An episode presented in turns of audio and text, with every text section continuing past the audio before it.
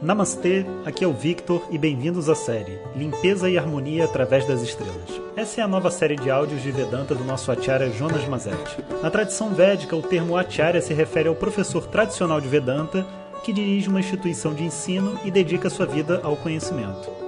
Jonas Mazetti é formado pelo curso de três anos do Swami Dayananda na Índia e hoje dirige seu próprio Instituto de Vedanta no Brasil. O seu propósito com esses áudios é permitir que as pessoas possam saborear o néctar do conhecimento e, quem sabe, despertar para uma nova liberdade. Hoje o tema é a importância das imperfeições.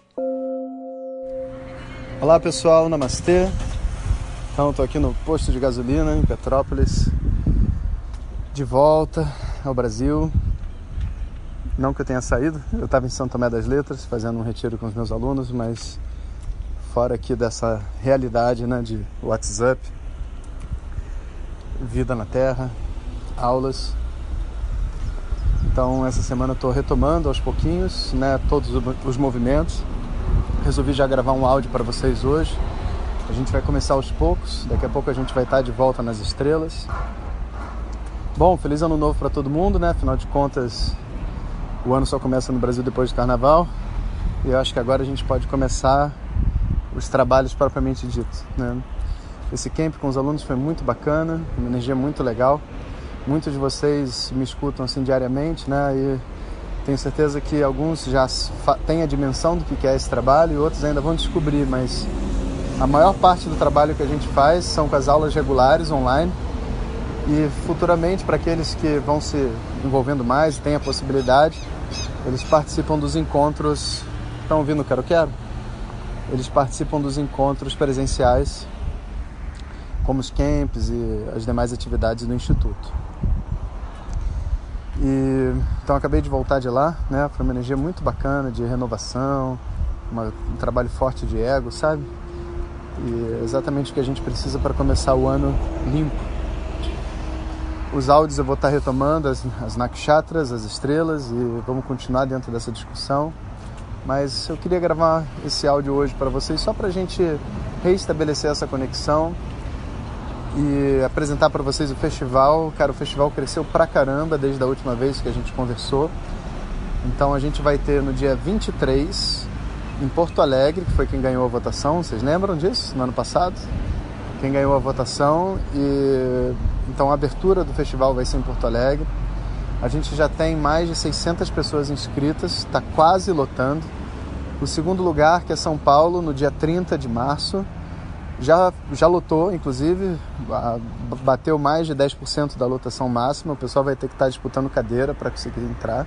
E a fila de espera também não para de crescer, mas eu já posso dizer de antemão que dificilmente vai dar para incluir alguém da lista de espera, a gente deve passar um, um, um e-mail de confirmação para ver quem realmente vai, né? E poder liberar vagas para outras pessoas que tenham desejo sincero de ir. Mas então isso vai ficar essa vai ficar para talvez para um aprendizado, né? Da próxima vez que a gente fizer em São Paulo, a gente marca num lugar maior, mas a gente tinha imaginado que 550 pessoas são suficientes, mas mesmo assim ainda não for. Então a gente vai é, vai ter que ver da próxima vez, mas dessa vez já está tudo certo, né? Então, São Paulo no dia 30 de março e depois a gente estará no Rio de Janeiro para fazer o fechamento do festival. E vai ser lá no, na Cidade das Artes, a princípio, né? Os locais ainda vão ser confirmados mais próximos. E o formato está sendo muito bacana, que vai ser assim, o primeiro quadro é uma entrevista, então a gente tem convidados especiais que fiquem ligados aí para vocês descobrirem quem são. São pessoas aí da mídia, atores, jornalistas e tudo mais. E eles vão estar, tá, eu vou estar tá batendo um papo com eles no palco, informal, né, como se fosse assim um, um talk show, tipo Jô Soares. A gente vai estar tá sentando, conversando sobre Vedanta, um pouco sobre a minha história, sobre autoconhecimento e as tendências assim do mundo espiritual. Depois a gente tem uma aula formal de Vedanta de 30 minutos, para que as pessoas tenham a experiência do que é uma aula de Vedanta. Né? Todo mundo me escuta aqui no Zap, mas não necessariamente as pessoas sabem o que é Vedanta. E depois a gente vai ter uma sessão de perguntas e respostas. E, então qualquer um que estiver lá presente pode escrever sua pergunta e eu vou responder as perguntas, algumas né? não dá para responder todas, mas perguntas selecionadas aí para todos. E é aquela famosa coisa, né? Uma desculpa para a gente estar junto, o festival é muito bacana, vai ter um monte de empresas participando, de coisas associadas ao bem-estar, espiritualidade. A gente vai estar vendendo os livros no instituto. E temos até uma coisa muito bacana no, nesses rituais todos. Vai ter um. A gente vai fazer um, um ritual no, no domingo, depois do dia, do dia 3, né, no, quando fizer o encerramento do festival. No domingo seguinte, aqui em Petrópolis, a gente vai estar fazendo um, um ritual e vai estar transmitindo ao vivo com os pedidos de todo mundo. Né? Então as pessoas também que quiserem pode fazer uma doação lá aos, ao evento e fazer o seu pedido no ritual, uma forma de contribuir também. E, então tem um monte de coisa acontecendo e eu acho que vai ser aquela oportunidade que a gente tem de reunir uma, entre aspas, né, uma família espiritual, uma família de pessoas que querem crescer e a gente conhecer outras pessoas que nem a gente, né? Então o festival é uma coisa, vamos dizer assim, é uma coisa da gente para a gente mesmo, né? É um oferecimento dos alunos mais antigos é bom que isso seja muito claro, sabe? Os, os, alunos que já estão estudando, que chegaram até Vedanta através de eventos gratuitos como esse, eles são os verdadeiros, vamos dizer assim, doadores do evento, né?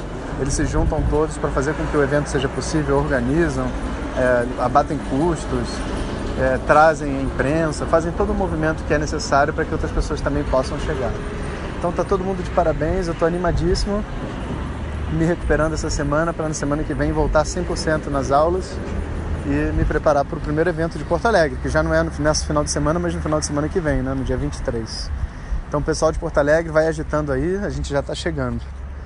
E o que eu diria para vocês, né, para a gente começar, não ficar só com informação, mas é, pensando no tema que foi o camp, sabe, é, que as nossas imperfeições elas são muito boas para o ego, sabe? Não boas para aumentar o nosso ego, mas muito boas para lembrar a gente da nossa pequeni, pequenitude, da nossa pequenez, porque é, são através dos nossos erros, das nossas falhas, que a gente se percebe humano, que a gente se percebe, percebe que não é melhor do que ninguém, sabe?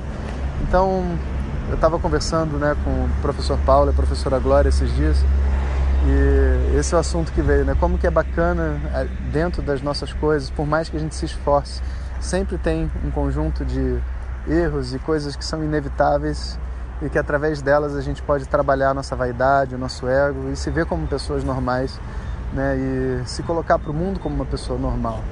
Eu acho que talvez esse seja um dos grandes, vamos dizer assim, tabus que estão sendo quebrados na espiritualidade, né? Porque é, há um tempo atrás, né, não muito tempo, mas há um tempo atrás, todos os líderes espirituais e tudo mais são vistos como uma espécie de semideuses, né, pessoas que não têm uma vida normal, que são especiais de alguma forma. E não que as pessoas não sejam especiais, mas não são mais especiais do que ninguém. Isso, na verdade, somos todos pessoas normais, pessoas como eu e você, que têm uma vida, que quer ser feliz e que tem um conjunto de possibilidades, né?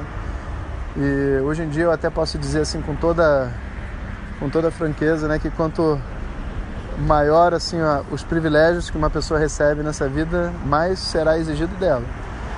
Isso é uma realidade que do ponto de vista espiritual, quando a gente não sabe lidar com isso, dá tudo errado, né? Então a gente tem que sempre rezar para receber a prosperidade, a fama, a riqueza e tudo mais na proporção de que a gente consegue lidar com ela e que seja saudável para nós e que seja bom para as outras pessoas. Né? Então, eu costumo até brincar com os alunos novos, né, dessa nova geração, dizendo assim: olha, eu não sou guru de ninguém, sabe? Esse papo de o guru salvador que veio aqui, te, sabe, tirar você do samsara e te salvar, não.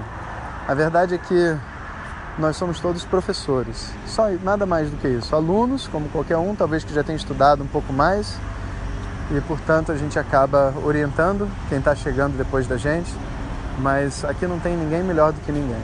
É realmente apenas uma troca de experiências e sou eu falando um pouco da minha vida, que foi exatamente como o meu mestre me ensinou e como as pessoas depois de mim vão ensinar.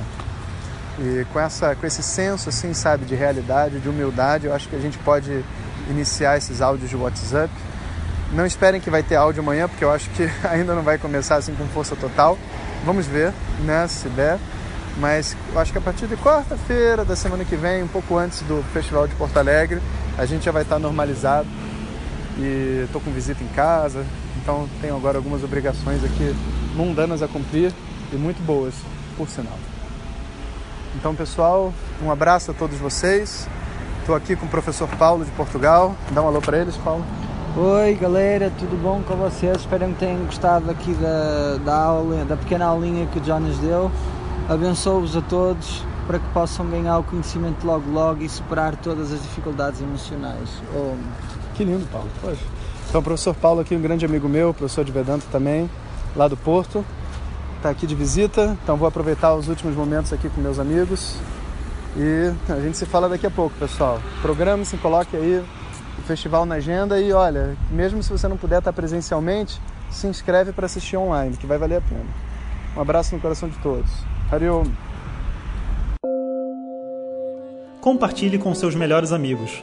E se você quiser receber nossas mensagens diretamente no seu WhatsApp, clique agora no link que vem junto com o áudio. Para outras informações, www.vedanta.com.br.